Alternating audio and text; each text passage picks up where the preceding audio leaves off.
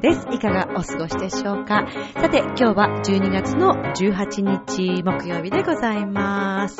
さて、かなりかなりかなり寒くなってまいりました。北海道ではね、ものすごい、えー大雪、まあ、東北地方ですね、えーとても大変なようなんですけれども、先日東京でも私、夜、雪を見ました。はい。初雪なのかな？私が見たのは初雪ですけどもね。えー皆さん、風邪などひいてないでしょうか？さて、このミッチェルのラブミッションという番組は、夢、また、えー恋愛をテーマにしまして、えー不可能を可能にするをモットーにいたしました。私、ミッチェルが楽しくお話をしていくという番組となっておりますが、さて、えーこのミッチェルのラブミッション、今回で88回目を迎えるわけですが、もうすぐ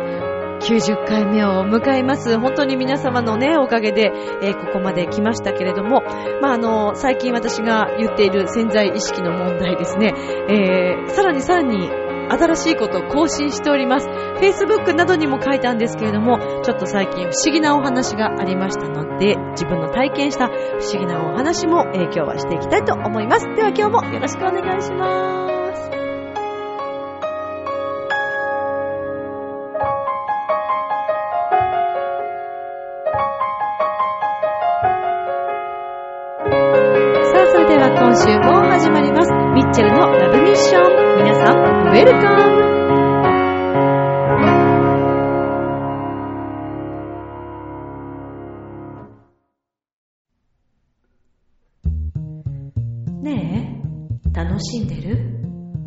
しかして諦めたりしてない？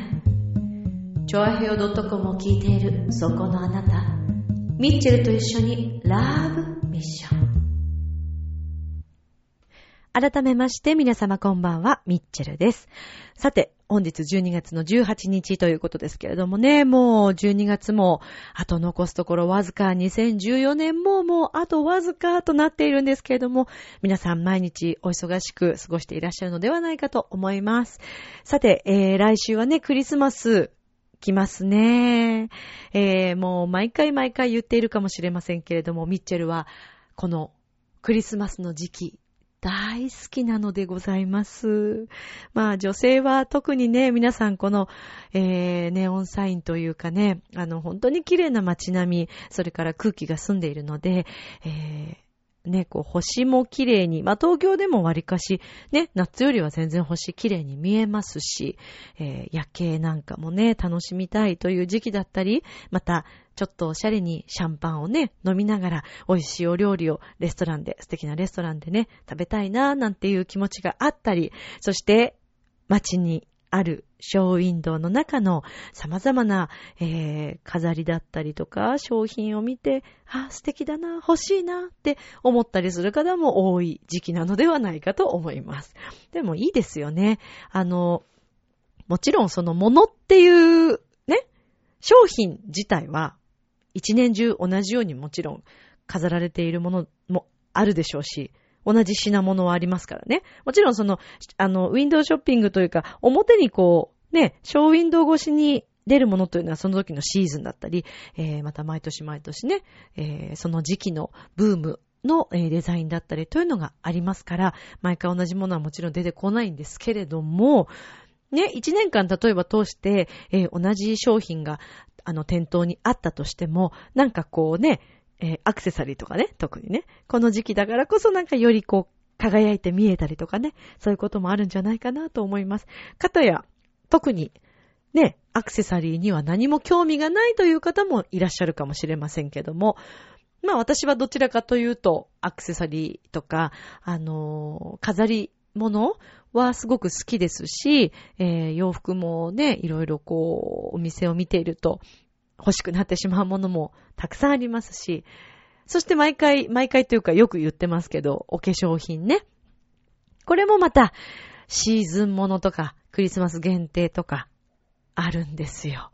女性はだからね、大変なんですよ、男性の皆さん。でもきっと男性の皆さんから言わせると、そんなにさ、華やかにしなくたって、ね、すっぴんがいいのにさ、とか思ったりするかもしれませんけれども、なんか気分的にね、なん、なんて言うんですかね、こう、自分自身華やかに明るくすることで、またこう、テンションが上がって、えー、それがまた、ね、彼氏さんやご主人に対しての優しさにまた繋がることもあるかもしれませんよ、皆さん。ね。だから、クリスマスイブとかね、まあもちろんお仕事の方も多いと思いますから、大人になってね、結婚してからもうクリスマスだなんだとかしませんっていう方も多いかもしれないんですけれども、何かそういうね、イベントごとに少しあの、プレゼントをね、し合ったりする、えー、ご夫婦とか、ねえ、それはいくつになっても、そういうことをしていいんじゃないかなと私は思うんですけどね、すごく素敵だと思うんですが。さて、えー、先日私はあの、Facebook にもあげたんですけれども、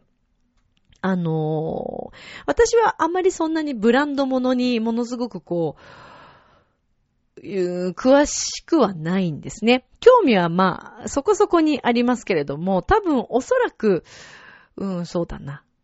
それこそ一般的な女性の方たちよりはかなり私ブランドはあまり詳しくない方だと思います。まあ限定であの自分がすごく好きなデザインのブランドとかはあるので、そういったところのね、あのバッグとか、お財布とか、そういうのは使ったりします。まあ、お化粧品に関してはもうね、断固として私はアルビオンを推してますから、はい、アルビオンも大好きですし、えー、それから、あの、韓国の、えー、ミシャっていうんですかね。はい。という、あの、お化粧品屋さんも、お値段、とてもお安いんですけども、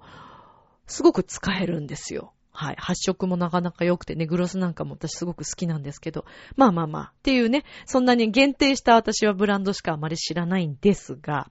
まああの、それこそ、ブランドを詳しくなくても知っている有名ブランドってあるじゃないですか。ね。シャネルさんとか、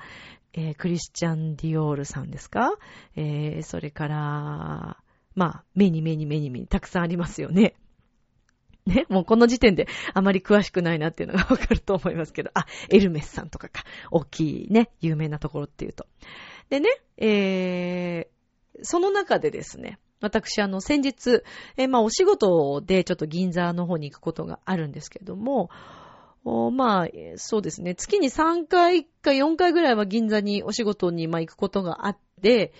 で、まあ、大体いつも同じルートをこう歩くんですね。でも、道を歩いていても、ブランドのお店いっぱいあるじゃないですか、銀座って。でも特にそんなにこう、ショーウィンドウをこう、まあ、本当にかなりのチラ見ですよね、いつも。あ、かわいいなとか、綺麗だなっていうぐらいで、そんなにこうなんか思いね、えー、寄せて見るということはあまりないんですけれども、たまたまこの前、えー、仕事に行く、その行きね、えー、仕事に行く先で行くときに朝、あのー、あるアクセサリー、アクセサリーもたくさん売っているブランドさんの前を、まあ、通ったわけですね。で、そこにクリスマス仕様で、えー、まあ、指輪だったりとか、えー、いろんなアクセサリーがこう並んでたわけです。で、あまりこう、そういう高価なものを見て、私、あれ欲しいなとか、ああ、あんなのつけれるようになりたいなとか、あんまり思ったことがないんですが、なんでしょうね、最近そのいろんな意味で潜在意識を変えているせいなのか、その日は違ったんですね。で、その、えー、ショーウィンドウに並んでいるいくつかの、こう、ずっとね、通り過ぎながら見て、えー、ガラス越しにこう自分も映るわけですよ。まだ日が差してない、あの、そんなに、えっとね、逆、逆向きの、だったので、自分が映るような状態で、あの、逆光とかじゃなかったんでね、こう、ガラス、ショーウィンドウのガラスにも自分がこう映るわけです。そのアクセサリーと自分がこうなんか映って、で、普通にまあ歩きながら、ゆっくり歩きながら、ああ、素敵だなって思って、そのブランドもね、こういうブランドも、自分ももう身に、身につけられるようになってもいいんじゃないの？みたいな、ね、あの、そういう、ね、こういうブランドも似合うような女性になりたいな。っていう気持ちがなんかふとしたんです、その日。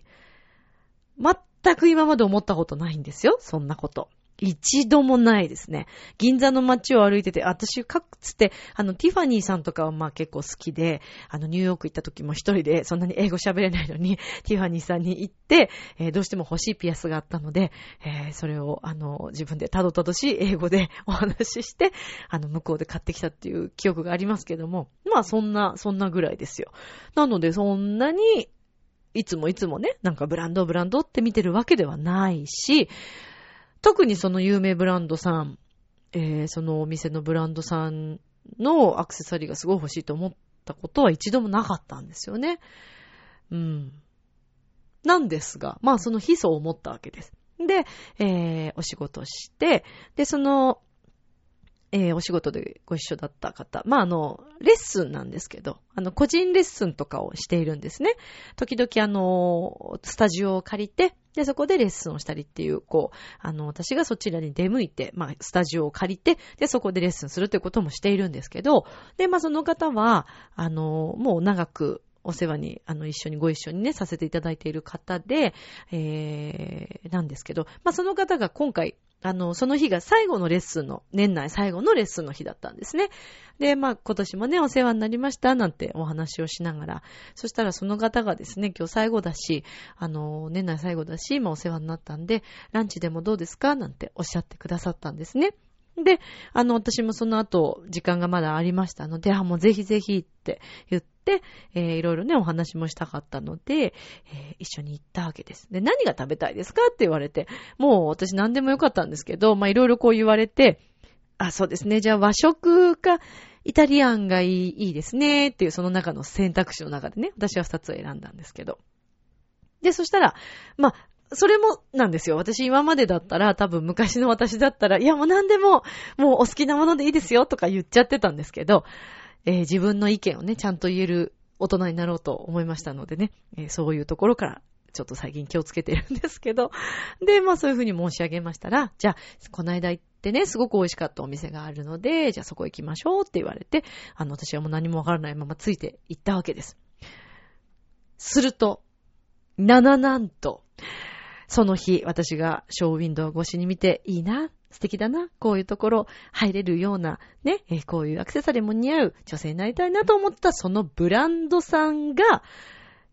えー、プロデュースして、そのブランドさん、同じ場所場所です。その店舗の上の階の方に、えー、結構上の方ですね、に、レストランがあるということで、なんとその中に入ったわけです、私。え？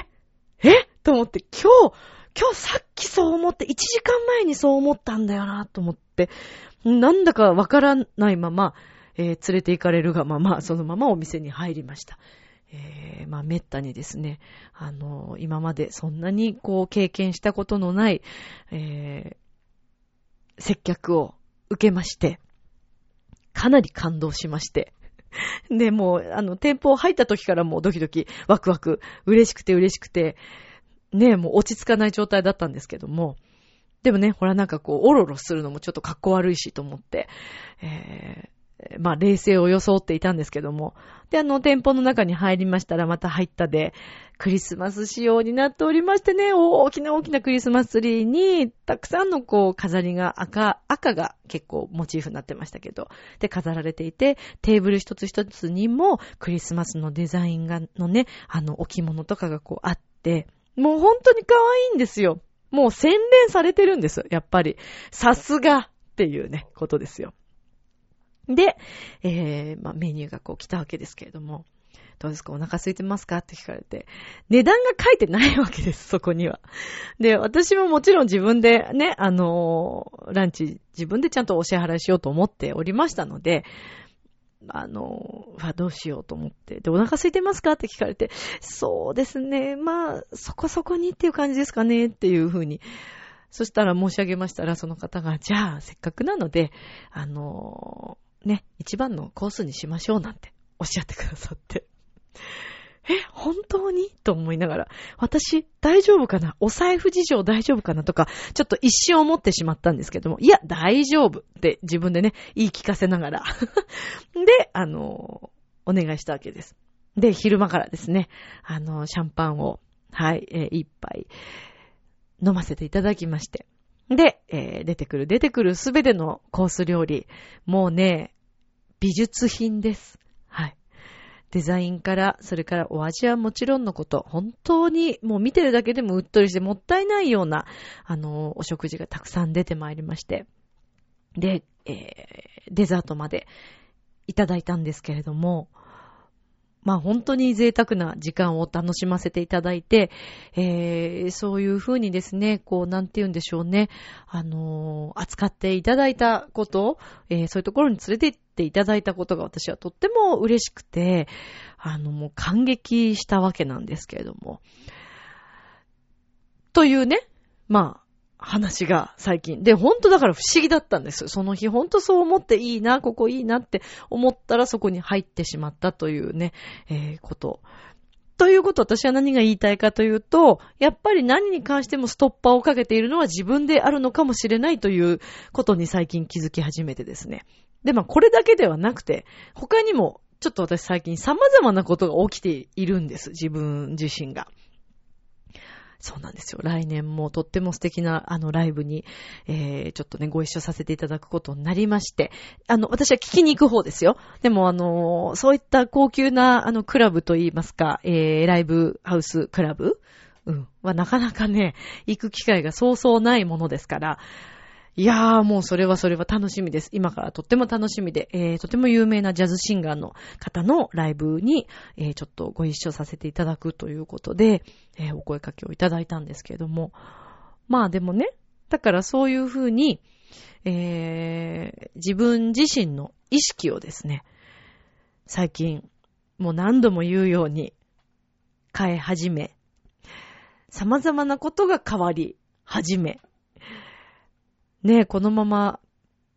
でどうなっていくのだろうかという楽しみと、でももう楽しみだけにします。っていうか楽しみだけです。あのー、幸せって続かないとか、あのね、もうその時幸せが来たら、ね、もうそうそう続くものじゃなくて、とかってよく言ったりするから、そういう意識で何でも物事を捉えてしまって、人って怖い思いとか嫌な思いをするのが嫌なので先回りして、ね、自分で回避したりとかすることがあるんですけど、ありません？私も今までたくさんあるんです。それは恋愛に関してもそうです。相手が絶対こうなんじゃないかって勝手に決めつけて、えー、なんか先回りして、爆発して ね、なんか変なことになってしまったりとかね。あの、そう、結局喧嘩しちゃってとか、っていうことあるんですけど、もうなんかね、そういう感覚を手放そうと本当に今思っておりまして、で、それはもう仕事に関しても、えー、恋愛に関しても、自分の将来の夢に関しても、様々なことでそう感じております。というのもですね、やっぱり本当にやりたいもの、えー、これっていうものが、まあ、もしこれある方にまずお話しするんですけど、やりたいこととか目標を掲げている場所がある方は、もしかしたらその場所がとても遠く感じているかもしれませんよね。なんですが、その道がへの道のりがまあ、例えば少し時間がかかったとしても、必ず私はそこに行くんだという、えー、そこ、そこしかないんだ自分にはというふうに思えるのか。それとも、その夢はあるけれども、えー、これはあまりにも遠すぎて自分にはまだまだまだまだ全然先だなって。で、それをずーっとずーっと同じような場所で掲げ続けていると、平行線なわけですよね。近づくことがないわけですよね。自分が、その夢に。高すぎちゃって。で、その設定してる夢というのが、本当にまあ自分に合っている夢なのかどうか。ね、平行線になってしまうのはその思いだけではなくて、もしかしたら、その方にとってはその夢ではないところが、えー、いい場所なのかもしれませんし、それはやってみないとわからないですけども、でもね、ちょっとでもちょっとでも近づいていく何か、あの、進歩があるのであれば、それは必ず叶うことができる夢だと私は思うんです。で、あと、言い続けることですね。えー、もう公言する。私はこうしたいんだ。こうなるんだ。っていうことを言っていくという。あと、まあ、書き留めるとかね。えー、言葉本当に言霊というのはね、大きいなと思うわけですよ。なので、あの、よくね、企業の社長さんとか、成功してらっしゃる方は、よく口に出してその夢を掲げて話しているって言いますけれども、よく聞きますね、その話を。って考えてみると、やっぱりどっかで自分がその夢があっても、なんか恥ずかしいなと思った時点で言えないんですよね、表に。ね。だそこでまず自分でストッパーをかけちゃってるわけですから、恥ずかしくても、笑われても、それでも、私はこうなりたいんだ、こうしたいんだっていうことを言っていくというのが、とても大切なことのように、えー、最近またまた感じているわけです。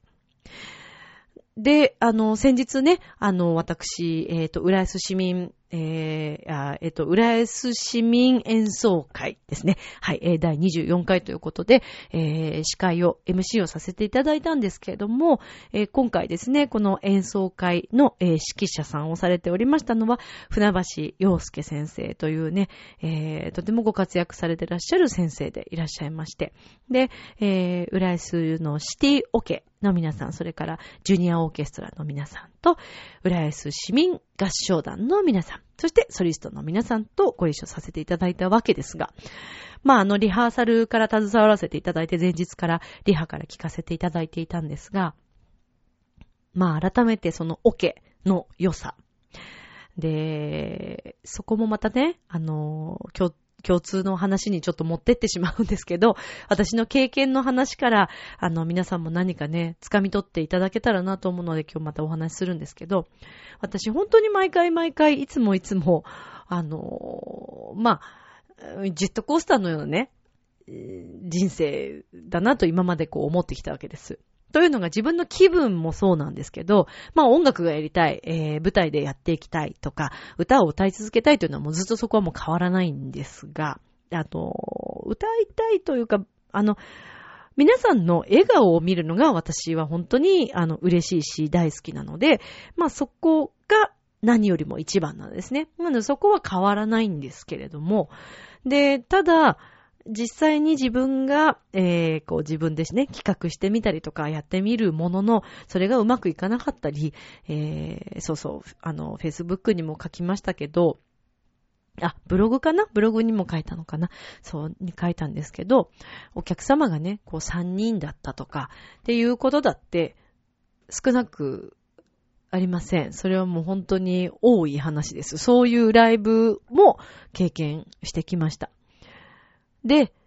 まあ、あの3人でも来てくださるというのは、もうお客様がいらっしゃるだけでとってもありがたいことなんですけども、ある時なんか出演者同士しかいなかったっていうね、こともあるんですよ。でね、もう、それを見た時に、すごくこうショックを受けるわけです。うーん、そうだな。自分はそれなりのことをちゃんとやっているつもりなのに、なんでお客さんが集まらないんだろうとか、私がやろうとしていることは何か間違ってるのかなとか、もしくはやっぱり私はこの世界ではやっていけないのかなとか、いろいろ考えるわけです。毎回毎回その度に。と思いきや、えー、お仕事でいただいた場所に行くと、お客さんがたくさんいてくれて、えー、拍手をくださって、そしてまたお願いしますと言ってくださって、っていう、まあ、こういう繰り返しがずっとあって。で、私はまあ、ソロ活動というか自分の、あの、ライブとか演奏会っていう活動としてやってきたのは本当にこの何年か。なので、まだまだね、まだまだペイペイだと思うんですけど、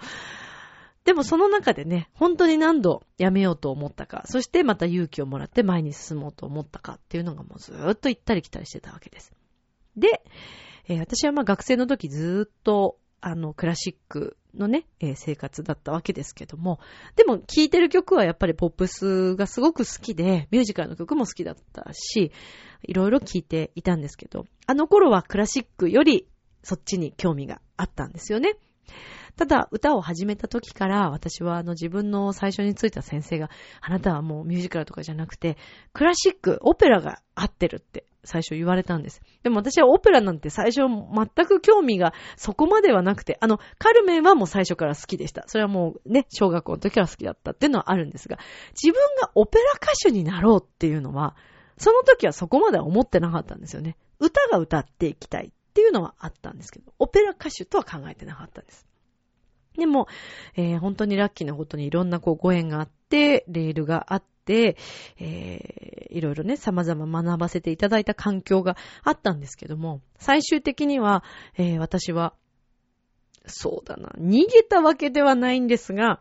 ちょっと居心地があまり良くなくなってしまって、えー、私はここじゃないんじゃないかと。それは勝手な自分の判断ですよね。えー、結果はちゃんとそれなりに出ていたにもかかわらず、えー、自分から身を引いてしまったんですね。それはなぜかというと、自信がなかったというのが一番です。いや、もちろんね、今でも自信があるかと言われれば、それはどうでしょうって、えー、思うんですけど、でもね、自信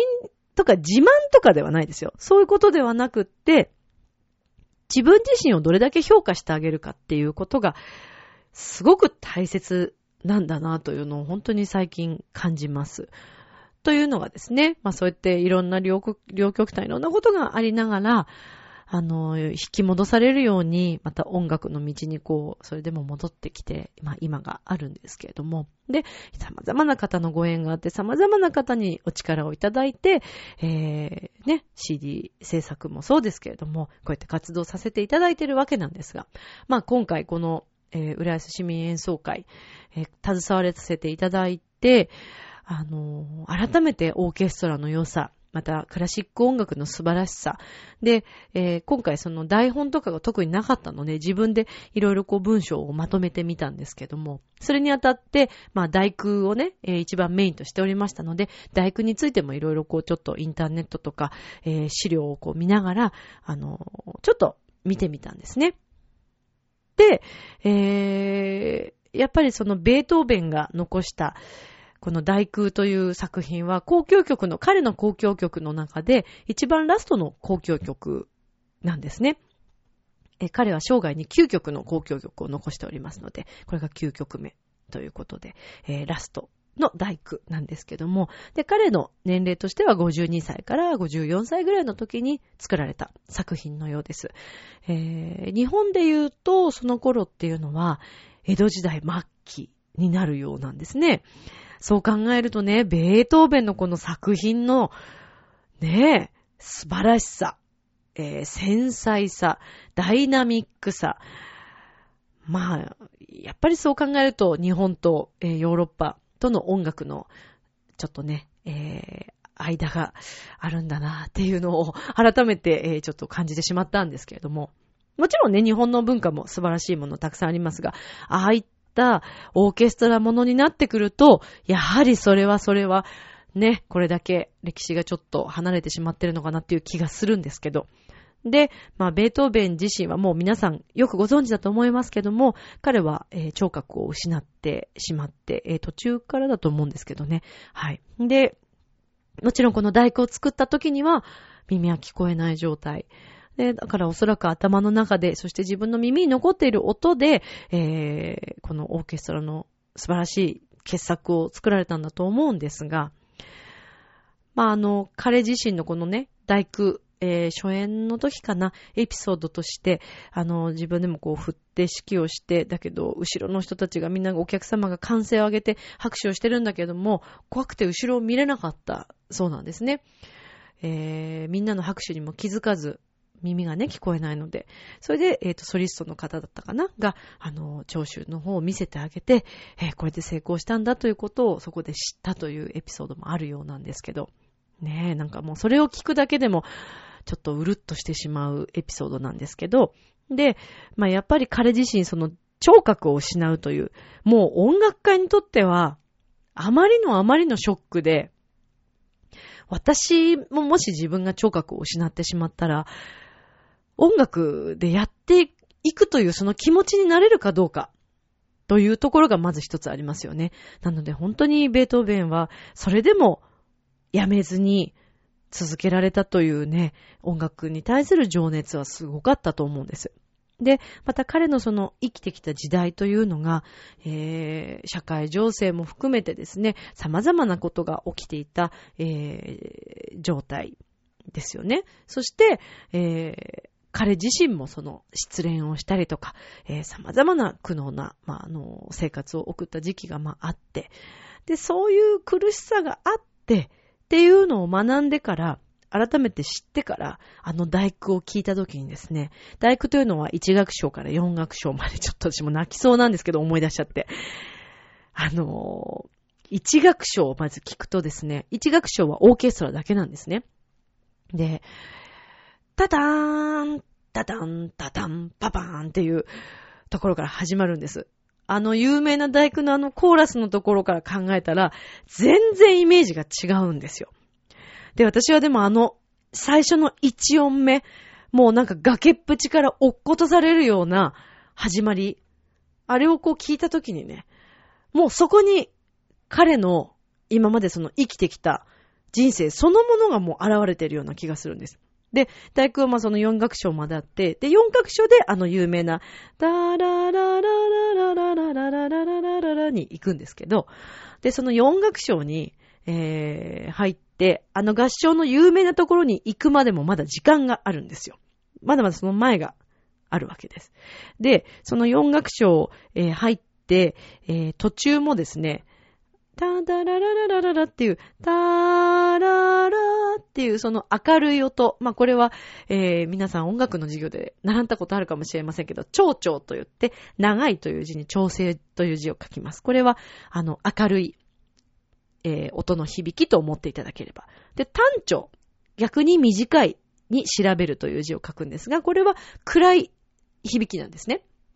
で、後半の方だと思うんですけど、えー、また一回合唱ちょっとなくなって、えー、その後に、えー、あの、中間の感想みたいなところがこうあるんですけど、ティーララーっていう明るいとこと、ターララーっていう暗いのも入ってるんですよ。でね、そういう細かいところを全部こう聞いていくと、もう彼のその人生そのものが大工に入っているのではないかと私は思ってしまったんですよね、聞いていて。で、本当にそれこそね、人生っていろんなことがあるわけですよ。まあ、さっきの話の中ではね、私あの幸せっていうのは別にその続かないものではないのでっては言いましたけど、まあ、幸せばかりがね、幸せなのかって言ったらそうではないと思うんですね。えー、とても辛い思いをしたり、痛い思いをして学ぶという幸せもありますから、それすらも本当は幸せなんですよね。経験できるというのは素晴らしいことですからね。経験しなければ人は育ちませんからね。そう。で、そういうベートーベン自身の、えー、辛かった、苦しかったことの単調の響き、えー、また失恋をした辛さの響きなのかもしれませんし。で、それがやっぱり明るい方に、それでも光があるんだよっていうふうに大工は言ってるような気がするんです。で、えー、最後のもうあのー、あっちでしてどんどん早くなっていくとね、えー、終わり方をするんですけど、もうなんかそこに、あ、それでも生きていくんだぞっていうなんか、ねえ、もうね ごめんなさい、思い出しちゃってね、ほんと。で、それをね、船橋洋介先生が、人も素晴らしく指揮をしていらっしゃって、ベートーベン自身の感情入ってるんじゃないか、降臨してんじゃないかなって思いながら私は舞台袖でずっと先生の指揮を見ていたんです。もうほとんどこう見つめていたんですけど、影から。いやもうね、目が離せないんですよ。まずそのリハーサルの時っていうのはもう一回あの全部一回こう通して、えー、じゃあここもうちょっとこうしてくださいとか、えー、ここもう少し出しましょうとか全部こうね、あの先生が指示をしていくんですけども、で、そっから聞いていて、まずもうその時点で勉強になることがたくさんあります。そして合唱の皆さんにもこういう風に歌ってくださいねって言ってるのも私自身もちろん勉強になりますし、えー、まあ、それが何回か前日のリハーサルからこうあっての本番のその最後一回、えー、先生はもうね、完全に、あれはもう、召されていらっしゃいましたね。もう、間違いなくベートーベン降臨してたと思います。うん。あのー、先生は、船橋先生はとてもこう、お話ししていると、音話で、えー、柔らかくて、物腰柔らかくて、すごく謙虚な、えー、先生でいらっしゃって、とっても優しいお話の仕方をされるんですね。で、あの、全然えばってないわけですよ。あんなね、すごい巨匠で勉強してらっしゃるんですけど、まあ、そういう方ほどね、あのー、そう、そう、私本当思うんです。プロ、プロこそ人を見下さないっていうのは、もう私、今まで拝見してきた方たちの中で、本当にそれはもう思っていて、えー、私も尊敬するところでね、あの、そういう人人間になりたいなと思ってるんですけど、でね、えー、ほんとそう謙虚な優しい先生なんです。で、レッスン、私の生徒さんも合唱に、えー、乗ってらっしゃった方がいてで、その方にもお話を聞いたところ、やっぱり、あのー、ね、えー、とっても謙虚な、ね、あの、先生で。だけど、とても授業が面白い、レッスンが面白くて、優しくて、で、先生の指揮を見た瞬間にもかっこよくて、っておっしゃってたので、もうまさに本当にその通りだなと思って拝見していたんですけれども。で、なんですが、もうその、振った瞬間からね、人柄がガラッと変わるんですよ、先生は。さっきまでこう柔らかい感じだった方がもう、うわっと、もう体全体で表現されますから、で、なんかもう手先のですね、最後その音を、まあ、えっ、ー、と、切るときですね。その余韻をこう残すかのように、オーケストラにこう手でもこう指揮をするんですけど、なんかね、もう手先からなんか魔法が出てるんじゃないかなっていうふうに思いましたよね、私。で、指揮者さんによってはね、割とあっさり指揮する、振る方もいらっしゃるんですけど、まあ私の大好きな小沢誠二さんもね、そんな感じですよね。体全体で表現される方なんで。いや、もうね、表現力が、船橋先生も半端なかったです。で、もう本当に楽しい2日間を送らせていただいて、私も不安もたくさんあったんですけども、あのね、皆さんにも本当に、あの、ご好評いただきまして、えー、まあ、無事に終わった演奏会でございました。まあ、で、その演奏会をね、通しても、ベートーベンのことを通しても、まあ、そうなんですけども、自分もね、いろんな思いをしながら、えー、ここまで音楽をやってきたなというふうに思った時にですね、やっぱり何かそういういろんなメッセージ、えー、きっとベートーベンだってもしかしたら生活の中で、えー、生きていた中でそういった場面に出会って、最終的にそこまで音楽が続けられたのかもしれませんよね。え、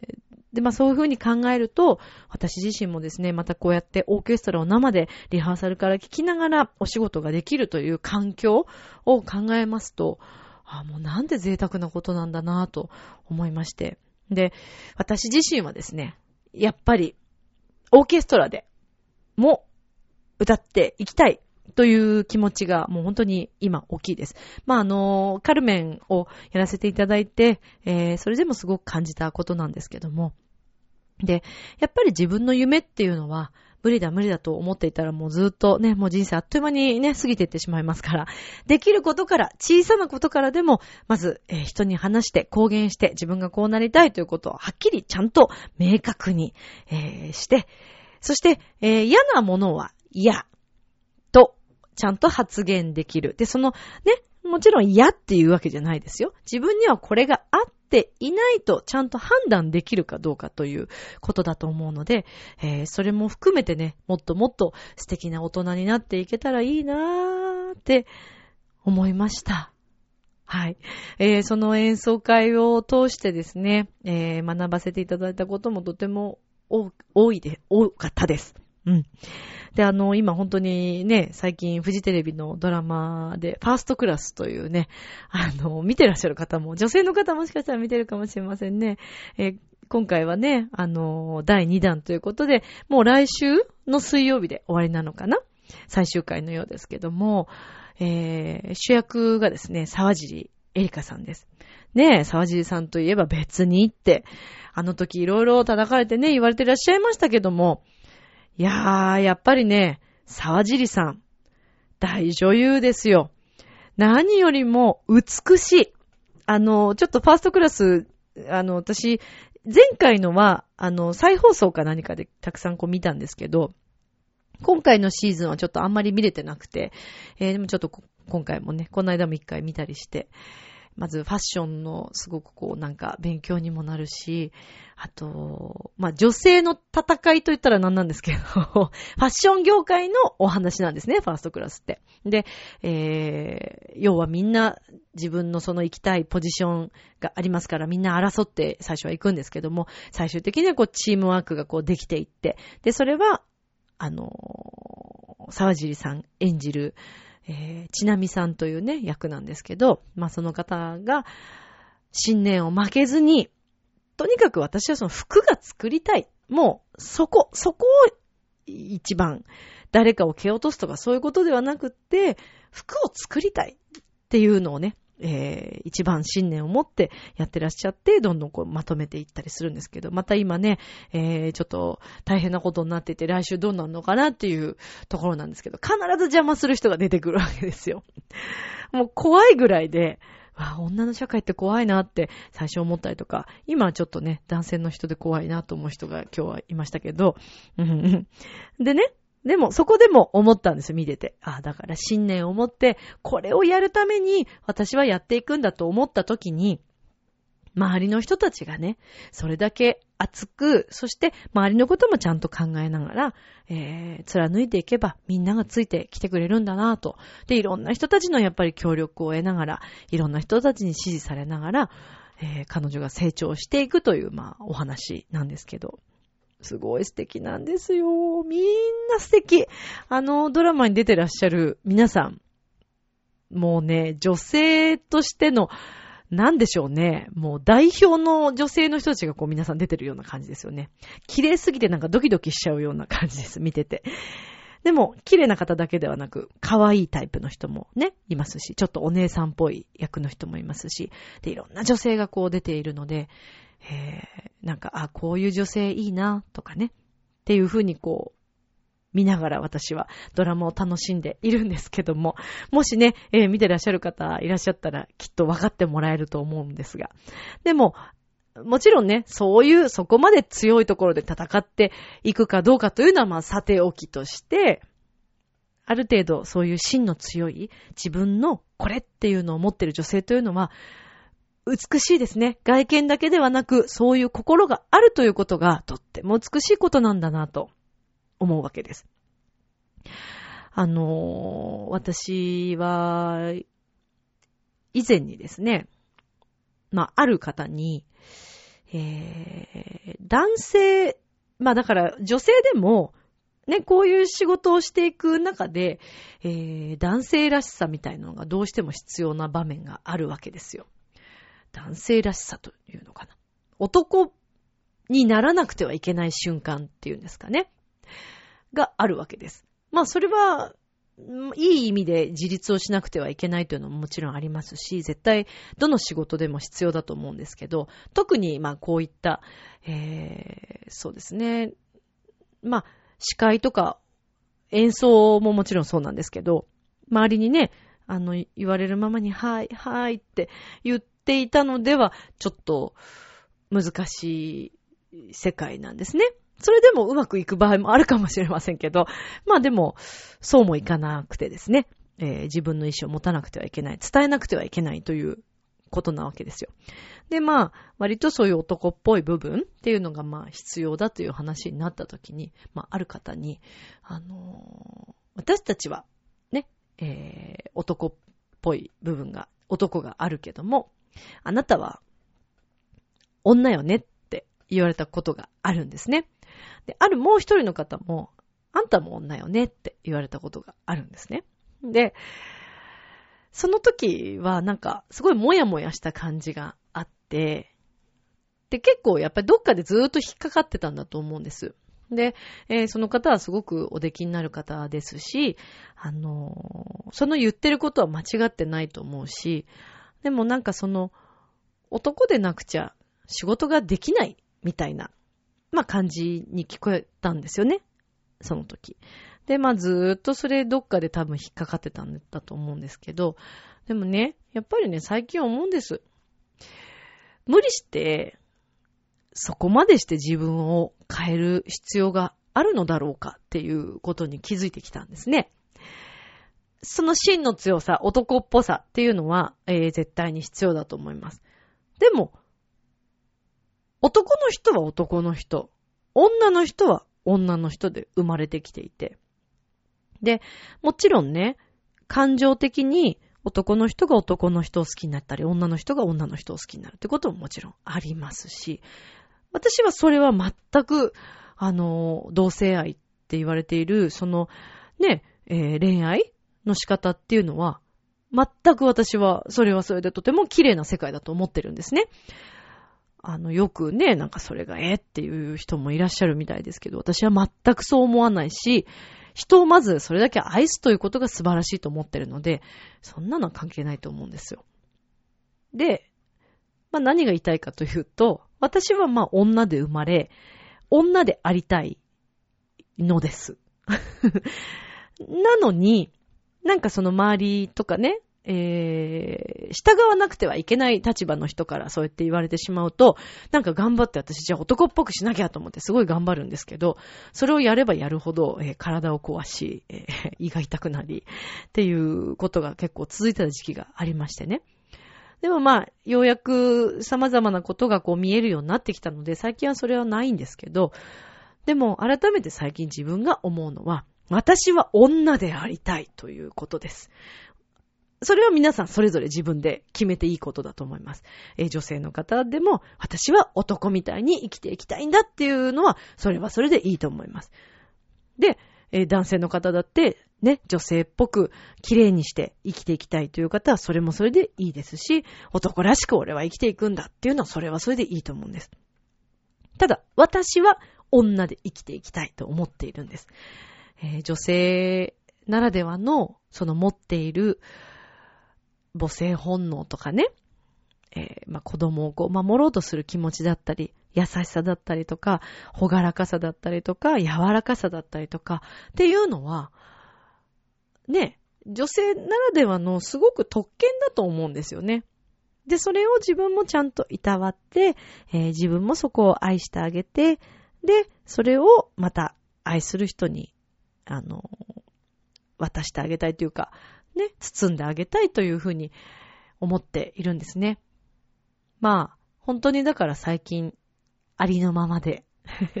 自分らしく、自分がどうしたいのかというのを、えー、すごく、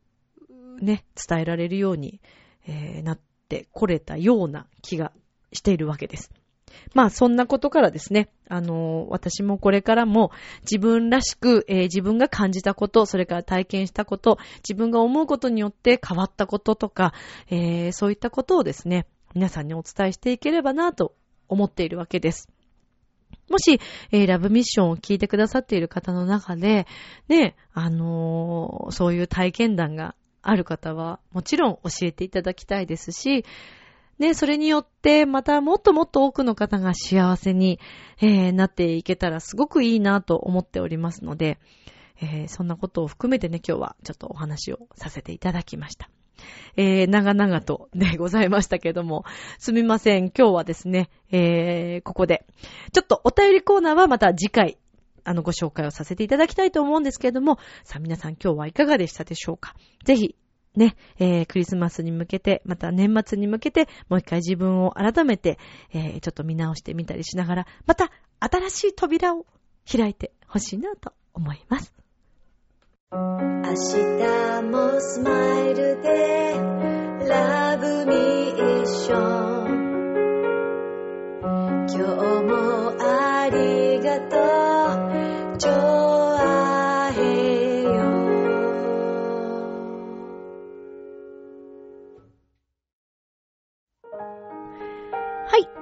エでございます。さて、えー、この間からお話ししてるんですけども、12月の24日、えー、東京ディズニーリゾートオフィシャルホテルの東京ベイ舞浜ホテルクラブリゾートさんにて、えー、19時と21時で2回ライブをします。私のバンド、ショコラビット、女性メンバーで、えー、ポップスから、そしてクラシック、クリスマスソング、ディズニーソングをお送りいたします。無料となっておりますので、ぜひ見に来てください。それから、えっ、ー、と、来年の1月4日日ですね、えー、浦安市文化会館でちょっと大きなコンサートがございまして、このことについてはまた改めてご紹介をさせていただきたいと思います。さあでは皆さん、来週にクリスマス迫ってますからね、ロマンチックな夜を過ごしてくださいね。それでは、今宵も良い夢を、明日も楽しい一日を。バイバーイ。ありがとう。